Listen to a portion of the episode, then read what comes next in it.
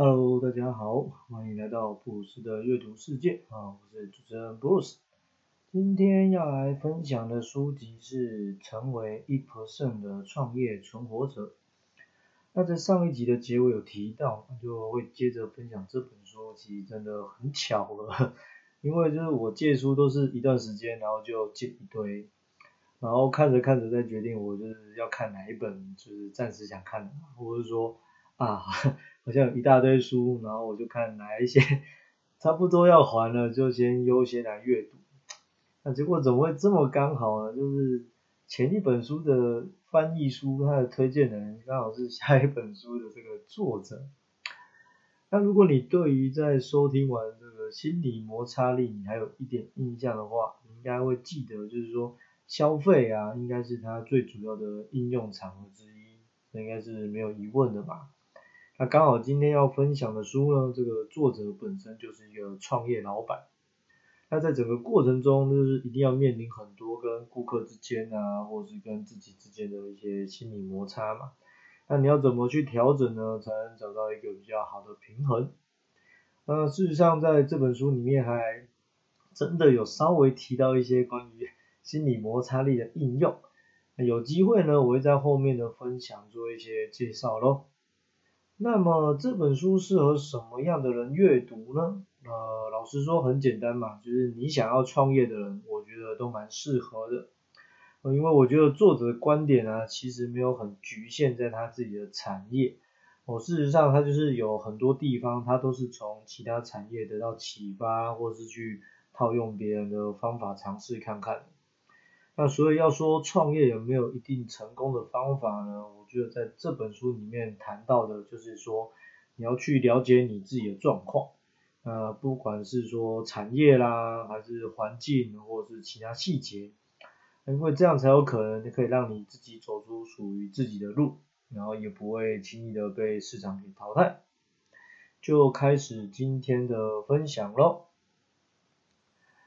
一开始会选择这本书，其实也是在网络上看到有人在分享。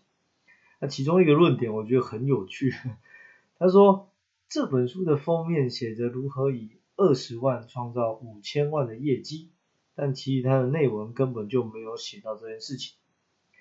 听起来好像被人家 骗了，但我觉得人嘛，有时候就是有一些叛逆啊，那都有人这样说了，我觉得我就来找来看看。呃，反正我自己做自媒体，我觉得也勉强，好像是一种创业。虽然说到目前为止持续没有什么长进这样，不过就是听到很多人都会花很多时间去上课去做付费进修。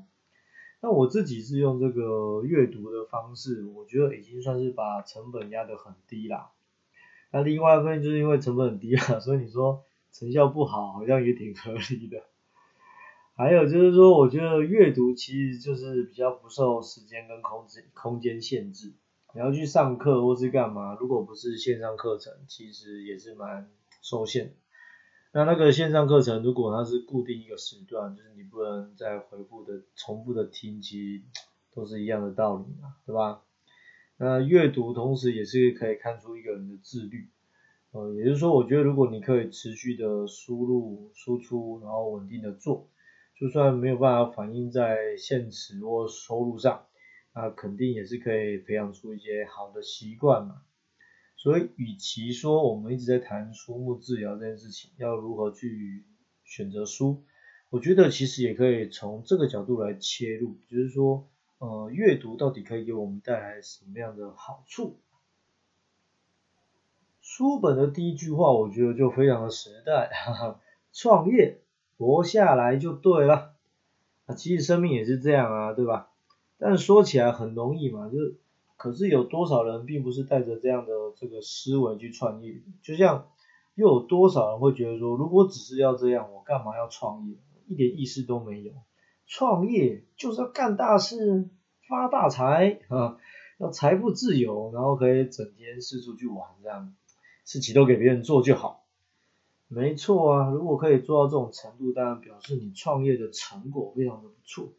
可是这意味着你其实还有其他的层面要处理，在这边就先不做讨论啊，我们就先回到创业这件事要活下来。一般来说，大家听过倒的店跟创业超过一年、两年的店比起来，嗯，哪一个的比例比较高呢？诶，应该是 前面那个比较高吧。在我看来啊，创业就很像是在做梦。这个梦其实每个人都有机会可以做，只是说呢，梦就是幻想的，呃，现实终究是现实嘛。梦里什么都有，夸张一点就是做梦就跟好像当神仙一样，你不吃饭不睡觉也不会怎么样。但在现实生活中呢，你这个创业如果连三餐都出问题的话，那应该很难好好的维持跟工作。哦，用这句话来当做开头，是因为我觉得有时候事情的开始跟结束其实就是这么的单纯。那活着这件事情的意义跟价值当然是因人而异啦，只是说你要活下来才有机会谈未来嘛，对吧？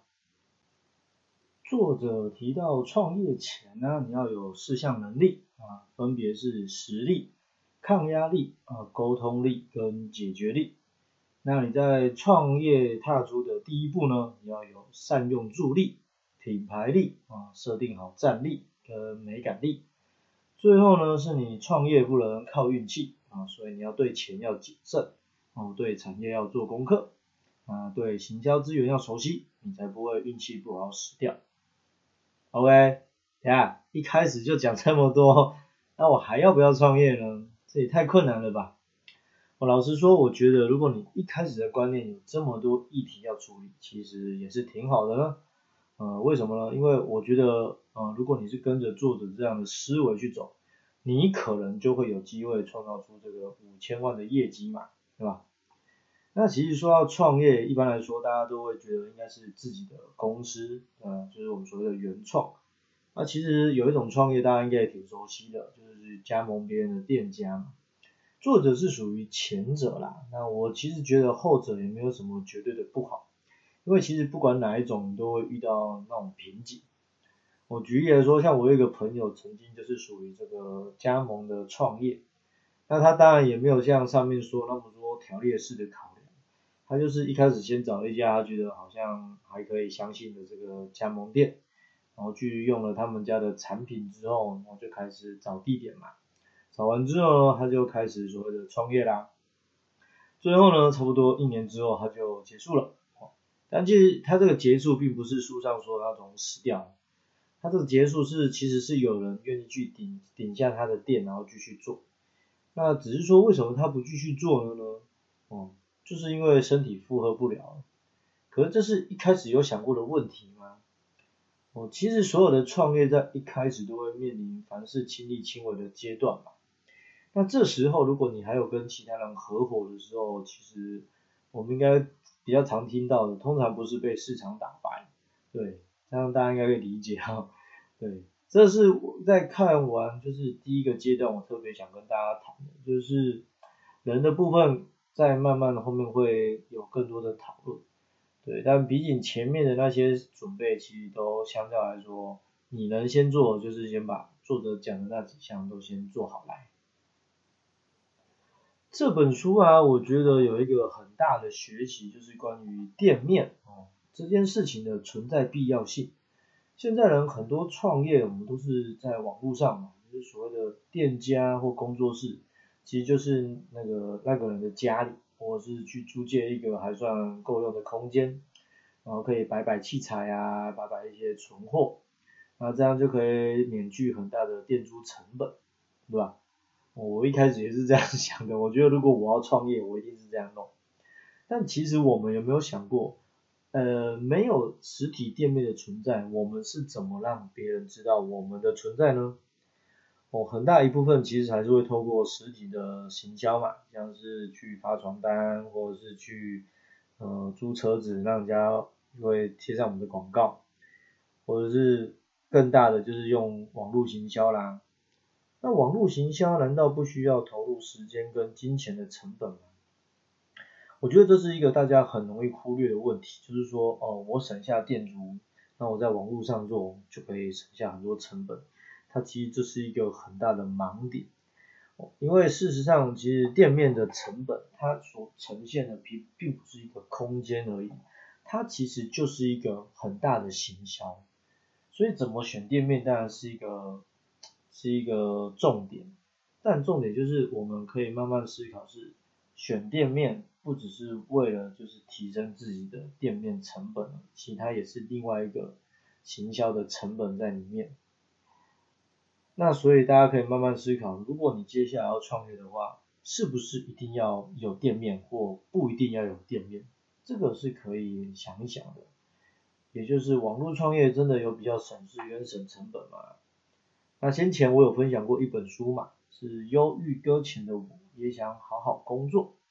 那里面的作者也是做创业的部分，但因为他的产业是做一些网络搜寻优化嘛。所以确实这个时候没有一个店面来宣传自己的能力跟产品，嗯，应该也不会有太大的影响。所以说了这么多，还是要讲，你创业到底是什么产业是非常重要的。我觉得如果你有实体店面的话，不要一开始就在想我是不是不要租店面，因为我觉得这会影响你后面的路蛮多的。那么要来分享我觉得最重要的部分了哦，要活下去，当然代表你的创业不能只是一直烧老本嘛，你要可以赚钱嘛，就是说你的收入扣掉支出之后是正的，然后这个钱还可以至少维持生活。那这边我就要再举例我另外一个朋友的例子啦，哦，他本身就是自己创业开店，那因为店面是自己的，所以其实后来物价一直上涨啊，或是这个。基本薪资一直调整，然后整个环境好像也变得比较差，他都还是决定要开店。然后有一天呢，我就遇到他跟我说啊，我要收店。我说哎，干嘛收起来？这是店面自己的，应该还好吧？然后他就直接讲了一句话，我就当场傻了。他说开店不比不开店还惨，就开店就直接赔钱。你你真的会很难想象什么叫开店就赔钱，因为开店就代表你要有支出嘛。你的这个水电啊，然后人力啊，对不对？然后，可是呢，常常就是你店一开之后呢，你一整天的收入其实连这些东西都打不平。所以当他说他决定把店收了之后呢，我说那怎样？你打算怎么办？他说就是把它收起来啦，然后店面就出租给别人，然后自己再去随便找份简单的工作做。这样其实两边加起来一个月的薪水还比就是守在店里面还要好。然后身体状况也会比较好，因为我这个朋友是做餐饮业的，大家都知道做餐饮业真的是时间很长啊。你说获利高也不能否认，但真的整个东扣西扣之后也不会比较好，就是。另外就是说当人家员工嘛，其实也比较省事啊，你该做就做啊，是吧？好啦，那做人家员工这件事情跟创业比起来。大家应该都明白哪一个会比较自由一点，可是自由跟现实生活的情况还是有点差别嘛，对吧？你要创业，就往往你就是要计算到成本，那有些成本你就是可能会没有算到。书里面作者就有提到这件事情。那先简单的这样说，他的意思是说，大家都是用现况再来决定我们这个所谓产品的定价，但是好像都没有就是提前做一些准备，就是说如果有一天市场不一样，事情不一样了，而你的定价是不能改变的时候，或者是你改变定价而市场不能接受的时候，利润减少的话，你应该怎么办？我书里面就提到了非常多的角度切入，那其中一个我觉得最让人家容易忽略就是关于缴税的部分，也就是说，哪怕你今天是不需要开发票的店家，那除非你是完全不请人，然后没有店面，然后没有申请一验登记，不然呢，光是缴税这件事情啊，然后人事成本，然后健保，其实一年下来的开销是非常的大。所以，当你要做定价这件事情的时候，我觉得你可以去找这本书来看，然后把所有应该考量进的成本都算进去之后，再来思考你的定价要是怎么样。书本后面的三分之一差不多就是在开始分享行销手法。那说起来，我觉得它的原则就跟大家看大公司一样啊，什么意思呢？就是别人的做法不见得适合自己。那到底什么适合自己，只有你尝试之后才知道。大公司一般来说最简单的当然是砸钱，那当然很可能他们自己也不是很确定砸的钱有多少是有效的，哎，但至少他可能算过之后，整体来说还算划算。可是中小企业或个人工作室怎么办呢？这时候当然就只能亲力亲为啦，是吧？那在这边作者另外提到有一个部分一定要自己做，就是文案的部分。哦，你在设计、在 logo 图画，你可以跟专业人士沟通，那请对方尽可能做出符合自己内心想法跟个性产品。但文案这件事情说到底还是只有老板自己最知道公司想干嘛嘛，对吧？所以文案的用字啊，甚至是口气，其实这是很难叫别人代笔的，就算是你的另外一半或者是公司的资深员工，他都很难可能去透过模仿达到。呃，文案就是代表整家公司的这个态度，呃，应该是不为过的。所以，作为你没有办法砸大钱、经济不宽裕的小型商家，我觉得先不管你的文案是不是会很吸引人，但是绝对是代表自己的最好广告。他会认同你的顾客，当然就一定会认同。所以，在这边我就很认同作者说的，你不管怎么忙或者是什么东西要外包。你的文案一定要由这个主事者来处理，就是刚刚那句话嘛，因为很难有人比自己更了解自己对于这家公司的用心跟期待，所以一定要尽量让自己负责这个部分啦。这本书的分享就先到这里喽。哦，说起来我觉得还算实用，因为作者算是把大部分的情况加上自己的经验，然后做了一个同整上的分享。